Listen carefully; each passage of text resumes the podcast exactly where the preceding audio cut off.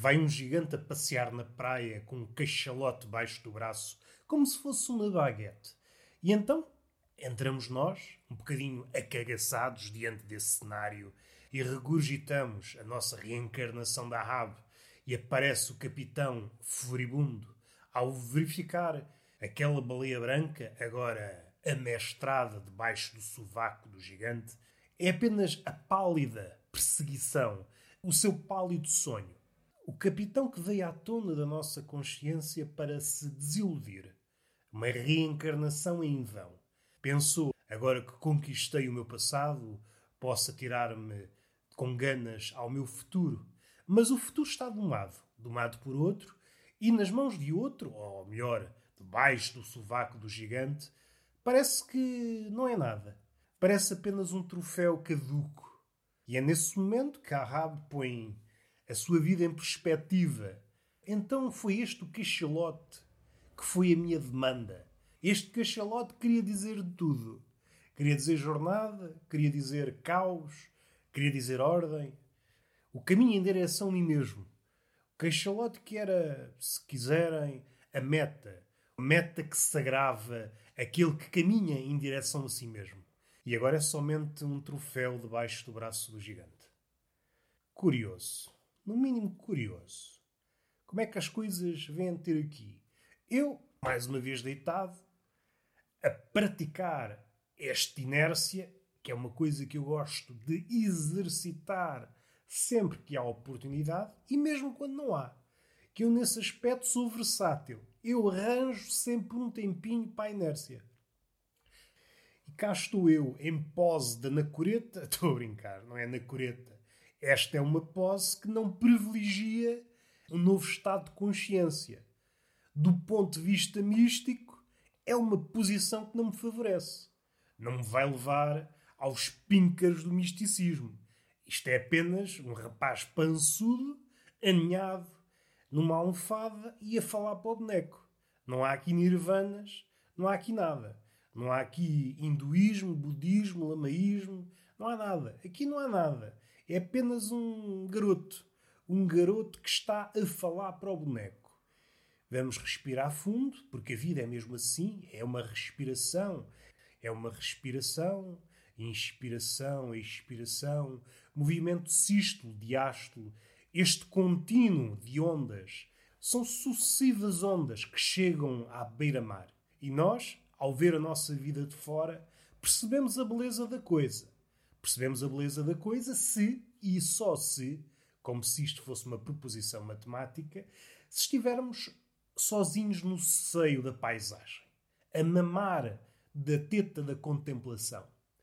Se estivermos rodeados de pessoas, e as pessoas trazem sempre o seu dialeto, o dialeto do século XX e XXI, o XXI conseguiu suplantar o XX nessa questão, levou o dialeto a um novo patamar e esta nova língua é, sem sombra de dúvidas, o ruído, a língua pela qual nos desentendemos. Ainda que, regra geral, a impressão que dá é que nos entendemos.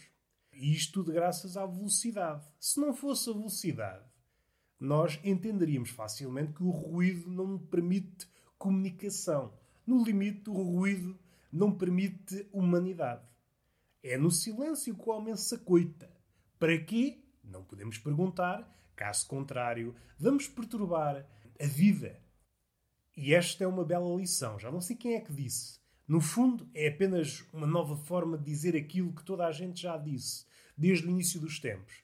No fundo, é apenas uma forma mais sofisticada daquela expressão só deves falar se tiveres realmente alguma coisa para dizer. E a frase é: só deves interromper o silêncio de uma pessoa se for para dizer algo que mude verdadeiramente a vida da pessoa. No limite, ou dizes que vais matar a pessoa, ou dizes que vais amar a pessoa. Esses são os dois extremos do espectro. Se a tua vontade é estar na zona do espectro onde a mediania singra, então mais vale não interromper o silêncio do outro.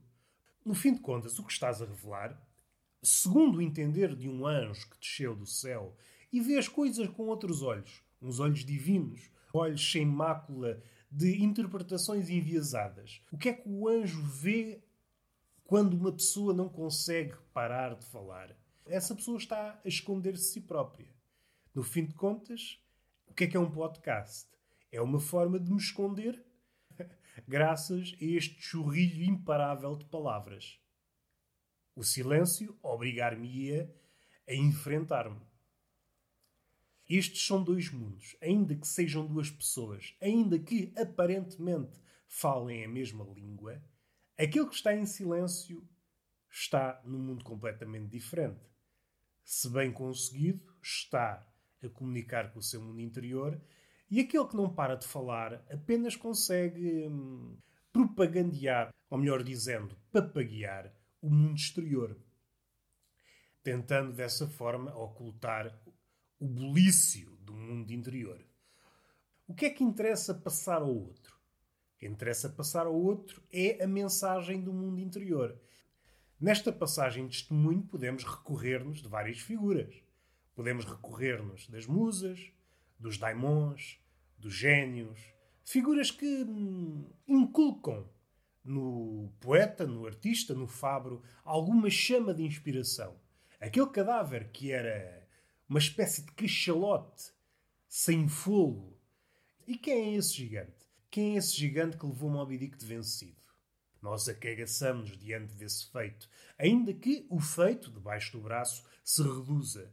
Não obstante, põe a nossa vida em perspectiva. A nossa demanda, que podia ser a perseguição daquele cachalote ou um dos seus sucedâneos, quem diz um cachalote diz uma sardinha, cada um sabe a sua demanda. Contudo, o contacto com a proeza do outro faz-nos pensar. Uma espécie de inventário. Vamos vistoriar aquilo que realmente fazemos, aquilo que realmente somos capazes de fazer. Vamos afinar. É como se a fanfarronada, a fanfarronice, é como se o fanfarrão tivesse uma espécie de botão que ajusta ao volume. O homem é um fanfarrão com o volume no máximo. E a vida e o contacto com aquilo que nos maga, faz com que o volume da fanfarronada, da fanfarronice, diminua até níveis de humildade. Mas não vamos por aí. Nós estávamos a pensar nesta situação em que o homem calado, aquele homem que se encontrou a si mesmo no silêncio, está em vias de ser trazido para o mundo dito real devido ao homem apalhaçado, o homem de superfície, aquele homem que não se consegue calar. Tem medo daquilo que o silêncio lhe pode dizer acerca do mundo e, mais angustiante, acerca dele próprio. Mas foquemos agora no homem calado. Foquemos agora nas musas, nos daimons, nos gênios. Pensemos no homem como um mensageiro, como alguém que está incumbido de passar a mensagem de um sítio A para um sítio B. O sítio A é o mundo interior. Podem pensar no mundo interior, no inconsciente, uma das cidades invisíveis de Calvino, uma província à qual apenas uma pessoa tem acesso. Por muito que vocês verbalizem essa cidade interior, vai ficar sempre aquém na descrição. Podem ser os maiores prosadores, podem ser um Flaubert, podem ser um Proust, podem ser um Saramago, podem ser quem vocês quiserem.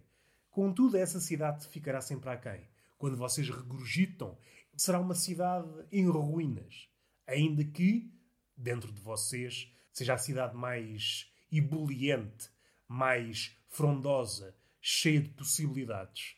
Possibilidades essas que não se esgotam a virar da esquina. Não confundir com as cidades do mundo real. Cidades que, aparentemente, nos oferecem todas as possibilidades, mas ao virar da esquina, ao fazer mais um cotovelo do labirinto, apercebemos-nos que fomos engodados por mais uma caterva de ficções, de engodos, de hipnoses, quando saímos desse feitiço, pelo contrafeitiço engendrado pela vida, pelo passo que rasga o encantamento, percebemos o quão andámos perdidos. Mas a perdição não começou nesse passo, começou muito lá atrás. O labirinto não começou agora, começou muito lá para trás. Vocês estão num ponto mais ou menos. O vosso ponto, dentro do labirinto, é sem coordenadas. Não há mapa, não há norte, não há estrela. Vocês estão sozinhos. Não sei se há um minotauro, 10 ou 100 ou 100 mil, mas de facto estão perdidos. E é um labirinto muito especial. Aqueles labirintos engendrados pela vida são labirintos que expandem, tal como o universo. Às tantas, o universo é apenas isso, um labirinto, ao qual Deus está sempre a chicotear no sentido de se expandir. Os cientistas dividem-se sobre as potenciais causas da expansão do universo. Há quem diga que é a matéria negra, a energia negra, vem da inflação, foi gerado pelo Big Bang, pela inflação, pela grande inflação. Há quem diga que a seguir ao Big Bang virá o Big Crunch. Foi aí que tudo começou, num ponto muito pequeno. Visto de um mirador privilegiado em que pudéssemos olhar para o tempo de uma ponta à outra, veríamos que há momentos de expansão e há momentos colapso. Momentos em que o labirinto não passa de um ponto. Qualquer uma das dinâmicas, a da expansão e a da implosão, têm lados nefastos. A da expansão dá ao homem a noção de que é impossível escapar. O Big Crunch, o sufoco de ser apenas um ponto, é a asfixia máxima. De uma forma ou de outra, não podemos escapar ao universo. Cabe-nos a nós encontrar um labirinto à nossa medida. Um labirinto em expansão, pelo menos, dá-nos possibilidade de nos perdermos em diversos sítios. Um universo que é apenas um ponto não nos dá a oportunidade de nos perdermos, mas também não nos dá a ilusão de podermos fugir. E qual destas situações é melhor? Uma coisa ou outra? Fugir com a ilusão de que um dia podemos escapar, ou não ter ilusões e não poder escapar. Estar comprimido. Voltarmos ao Uno, que é apenas um ponto, um Berlim claustrofóbico.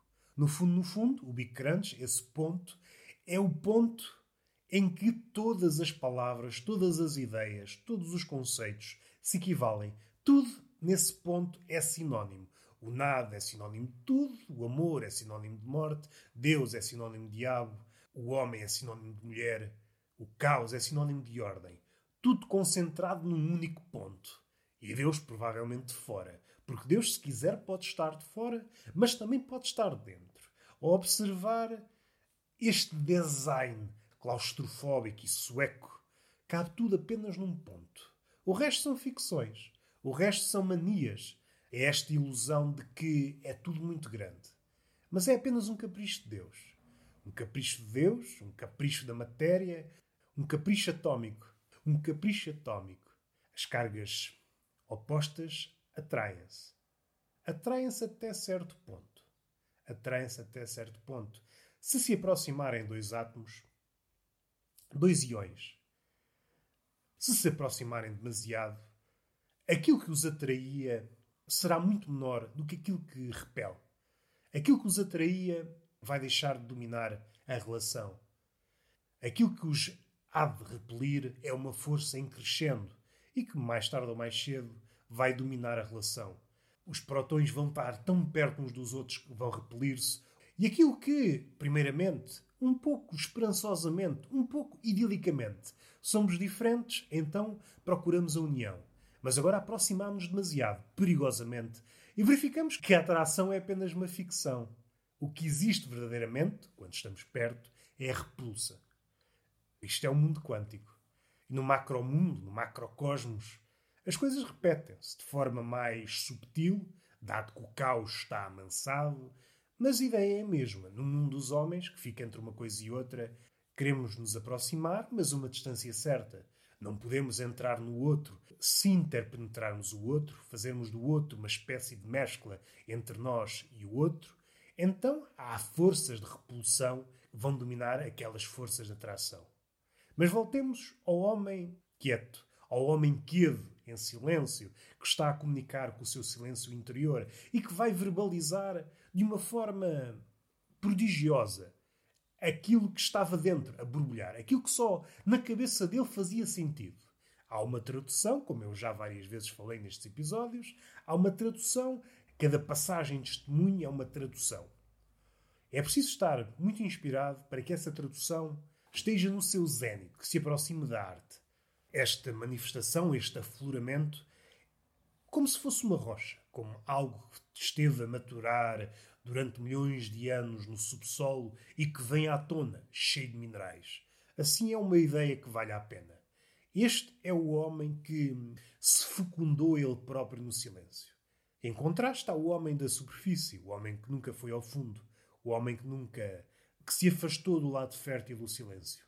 Tenta ocupar a sua língua simulacros de fecundidade, quando no fundo a sua língua é estéril de uma ponta à outra. Nada do que ele disse até então fecundou o outro. Esta é a diferença. Aquele que foi ao silêncio, buscar ao mundo interior para tentar passar uma mensagem que nunca tinha sido ouvida, essa mensagem vai fecundar alguém. Pode não fecundar muita gente, pode fecundar a imaginação apenas duas ou três pessoas. E essas pessoas vão passando o testemunho de geração em geração, e a cada geração essa mensagem sofre uma metamorfose. Volvidas 50 gerações, essa mensagem já não se reconhecerá como no início. Será um animal de outra espécie? Será um animal de outra espécie. Ao passo que aquele que está na superfície, com medo de comunicar com o mundo interior, tudo o que ele disser seria expectável no mundo do capitalismo, em que é preciso produzir muito, e até na língua.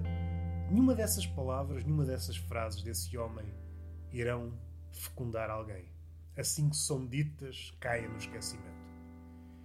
E está feito. Beijinho na boca e palmada pedagógica numa das nádegas. Até à próxima.